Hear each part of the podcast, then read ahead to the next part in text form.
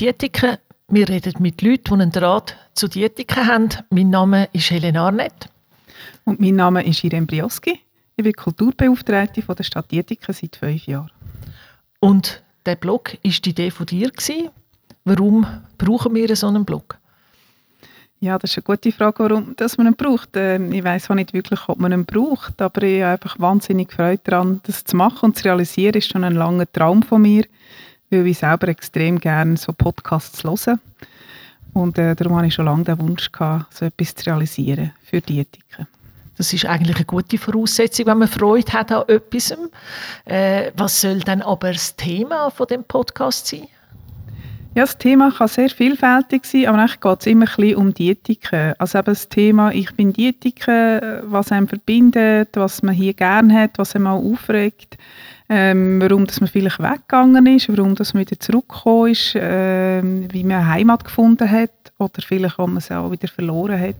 Es können ganz viele Themen sein. Also man darf auch daran leiden, dass man Dietiker ist? Ja, definitiv. Darf man auch. Einfach am Schluss man bekehrt sein, nehme ich an. das wäre natürlich schön. Heißt das, die Stadt, du bist ja eine städtische Angestellte, die Stadt macht da einfach ein Werbeinstrument, wo, ja, was ist denn das Zielpublikum? Ja, das Zielpublikum ist eigentlich ähm, alle Dietiker oder alle, die eben Draht haben zu Dietiker und gerne ein bisschen mehr hören wie Menschen hier leben, äh, wie sie eben hier daheim sind, wie sie sich fühlen, wie sie sich bewegen.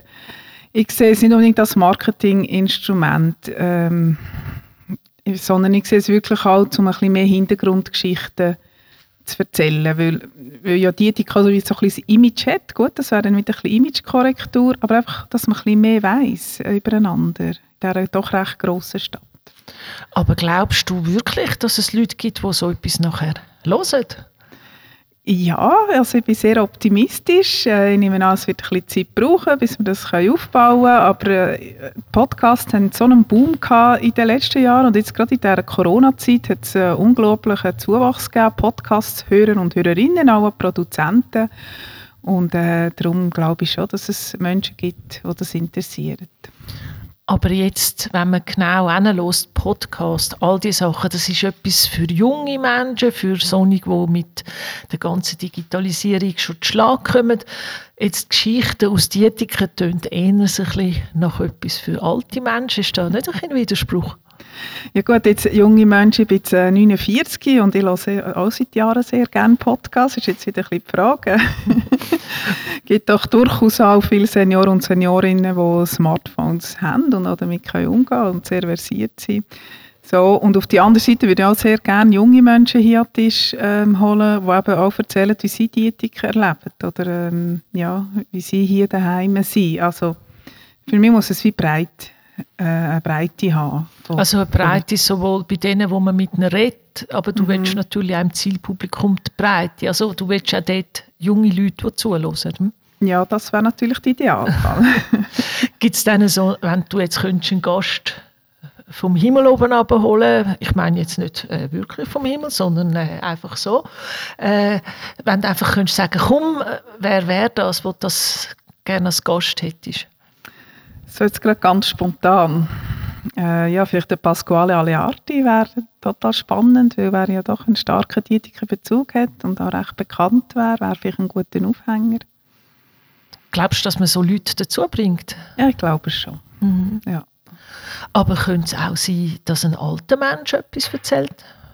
Absolut. Ich habe in der Corona-Zeit im Alters- und Pflegeheim hier aushelfen arbeiten und habe dort auch wieder viele spannende Menschen aus Ethik kennengelernt, begegnet und wieder auch tolle Geschichten gehört, wie es auch früher war. Wie sie da eben, wie es auch noch nach, Krieg, nach dem Krieg war und so. Also durchaus. Sehr gern sogar. Also es geht ein bisschen darum, dass man die neuen Facetten in der Zeit, also zurück und in die Zukunft, aber eben auch breiter würde abstützen, dass nicht nur die Urdietiker sozusagen mhm. ihre Beziehung zu Diätik würden erzählen, sondern halt auch ja, Neuzuzüger. Ja, kann ich mir sehr gut vorstellen. Auch Neuzuzüger, aber auch junge Leute, äh, Leute aus Vereinen, Leute, die gar nicht mit Vereinen, Leute aus äh, verschiedenen Nationen. Also es kann wirklich sehr breit sein. Könnte es dann auch nur vom Thema her etwas mit Diätiken zu tun haben? Also, dass wir würden einen Experten fragen über ein Thema, wenn es jetzt Trockenheit ist, dann könnte man fragen, wie geht es im Dietiker Wald, irgend so etwas. Kannst du dir das auch vorstellen? Das war sicher auch eine spannende Idee, äh, mit dem Förster mal zu reden, wie es im Dietiker Wald geht oder ähm, auch mit unserer Wasserschutzabteilung. Ja, also aber für mich kann wie vieles möglich sein. Wir sind auch noch am Anfang, auch noch ein bisschen herausfinden, was geht an Thema, was könnte interessieren. Und dann würden alle Politiker natürlich gerne Gesprächspartner werden, damit sie Werbung machen für ihre Partei. Ja, jetzt gerade Politiker werde ich jetzt äh, gerade ein bisschen ausschliessen am Anfang. Willst du das oder kannst du das auch? Bist denn du frei in der Wahl von der, von der Gäste? Ja, wir sind ja wir sind ein kleines Team, das diesen Podcast halt zusammen gestalten und wir diskutieren es auch miteinander und auch über Themen, äh, die möglich sind, diskutieren und äh, denke, da kann man auch Inputs geben. Ich, ich schließe jetzt Politiker nicht per se aus, aber ähm, Politiker sind sicher auch spannende Menschen, die viel zu erzählen haben, aber ich würde gerne auch noch ganz andere Menschen äh, porträtieren, weil Politiker hört man auch schon viel. Also fangen wir mal mit dir an. Äh, Du bist Diätiker seit wann? Ich bin Diätiker seit 28 Jahren. Seit 28 Jahren, okay. Wie bist denn du damals von Diät auf Diätiker gekommen? Du hast jetzt nicht den reinen Zürich-Dialekt. Nein, den habe ich nicht. Ich habe Ausbildung gemacht in Bruck und habe dort äh, den Vater von meinen Kindern kennengelernt und hat als Diätiker gewohnt äh, und ich habe in WG gewohnt und dann habe ich gefunden, dann züglich nach Diätiker zu ihm, weil in der WG, die WG-Gespendli ich wollte ja gerade wegzügeln, es hat sich dann alles gerade so ergeben. Und so bin ich auch zufällig wegen der Liebe ins Dietiker gelandet. Und wie war das gewesen, so auf Dietiker zu kommen für dich? Magst du dich erinnern? Bist du dort gut aufgenommen worden? Ist das ein bisschen, ich meine, Dietiker hat jetzt, sagen wir mal, nicht den offensichtlichsten Charme. Äh, wie hast du das empfunden damals?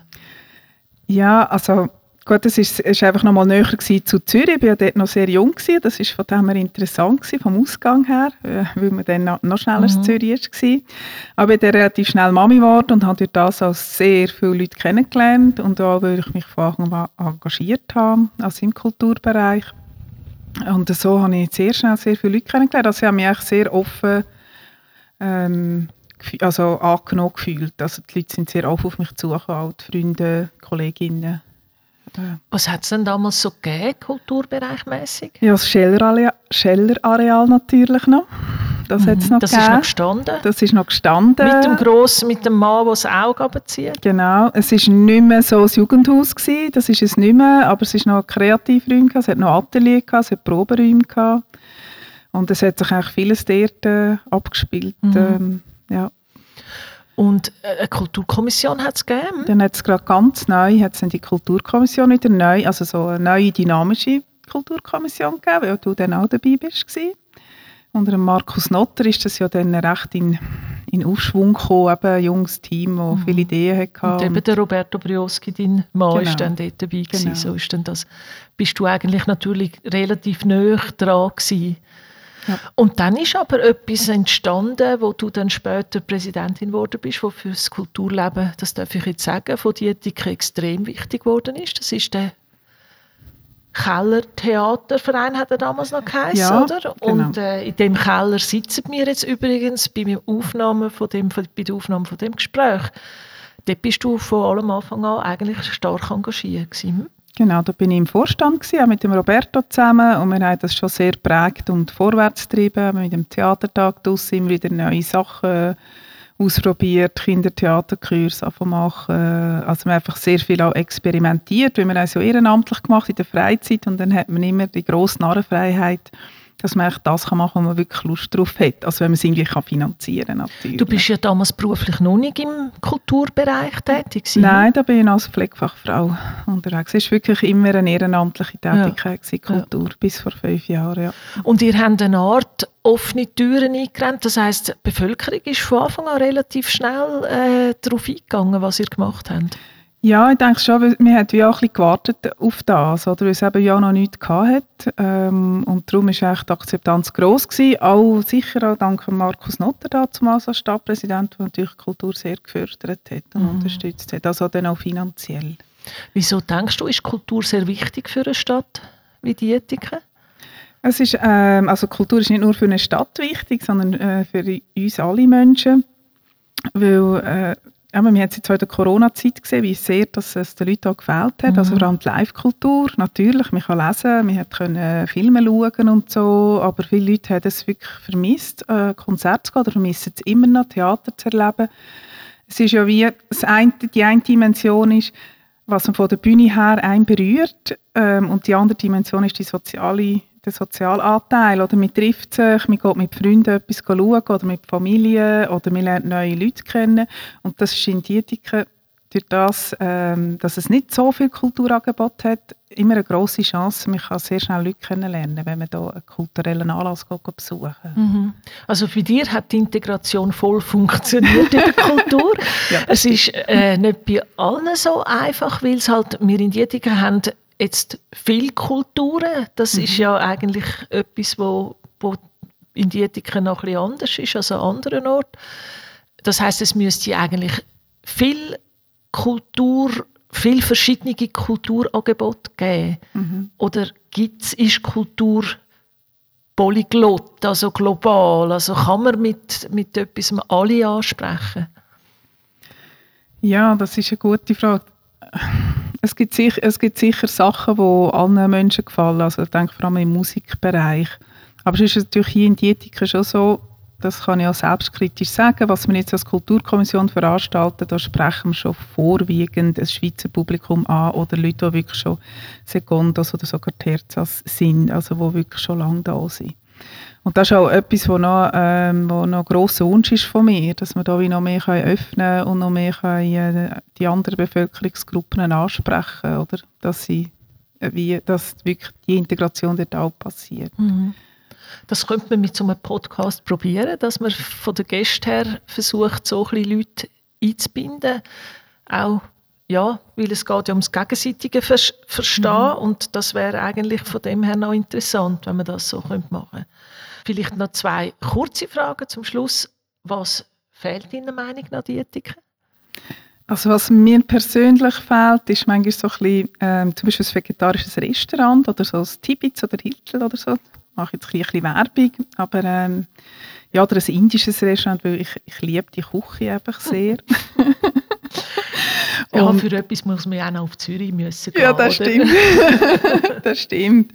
Und was halt immer noch fehlt, ist wirklich ein, ein Freiraum für die Jugendlichen. Also wirklich ein Ort, wo sie können, äh, experimentieren können, wo sie können, ähm, äh, ja, auch Lärm machen, ohne dass die Nachbarn sich gerade aufregen, wo, wo mhm. man könnte auch Konzerte machen, laut sein und so. Also das es gibt ein neues Kulturlokal ja. in Dietik, oder? Das ja. Gleis 21, aber das ist eigentlich nicht in dem Sinn äh, so ein Raum. Das ist wieder auch eher für schon die Mittelalterlichen. Ja, es ist halt jetzt mit seinem Wohnquartier mhm. und ähm, es gibt schon dort auch Bestrebungen für die Jungen etwas anzubieten, aber es ist halt wie nicht, es ist nicht ein Ort, wo man kann Party machen kann oder, mhm. oder wo man kann, äh, also Party, ja, wo man einfach die Jungen wirklich können selber ausprobieren und für das ist es wieder, wie es hat noch das Restaurant, es ist schon wieder wie das, ja, das gepflegt, aber das Schellerareal ist von dem her ein super Experimentierraum mhm. gewesen, weil der war auch nicht so schlimm gewesen, wenn dann halt mal in der Wand äh, ja, etwas gemalt ist oder mhm wenn Aber gibt es in, in der Stadt Ideen oder, oder Visionen oder ist das im Moment steht das nicht so im Vordergrund? Nein, also konkret jetzt ist, ist gerade nichts äh, so angedenkt. Das heisst, da wäre noch ein, da, da ist ein, noch, ein Brache, wo genau. du dich könntest damit befassen Wobei es gibt ja auch noch andere Abteilungen, genau. die für das dann zuständig genau. wären. Genau. Und was hat es in Dietiken zu viel? Ja, was es vielleicht zu viel hat, äh, vielleicht Coiffeur und Nagelstudio, ist wahrscheinlich das, was viele sagen. Gut, ich brauche beides nicht wirklich fleissig drum. Ja, und manchmal hat es ein zu viel ähm, so laute Autos und Öfen, wo, wo man fahren.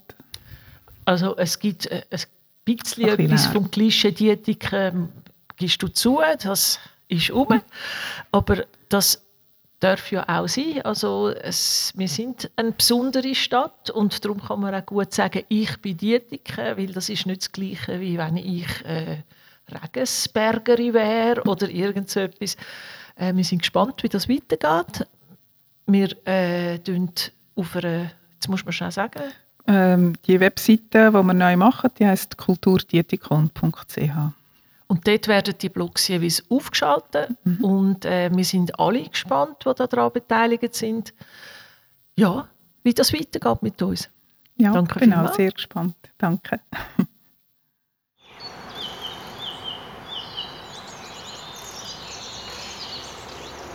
Idee und Konzeption Irene Brioski, Integrationsbeauftragte Sandra Radzic, Social Media Mona Sorgelli, Technik Fabian Hauser.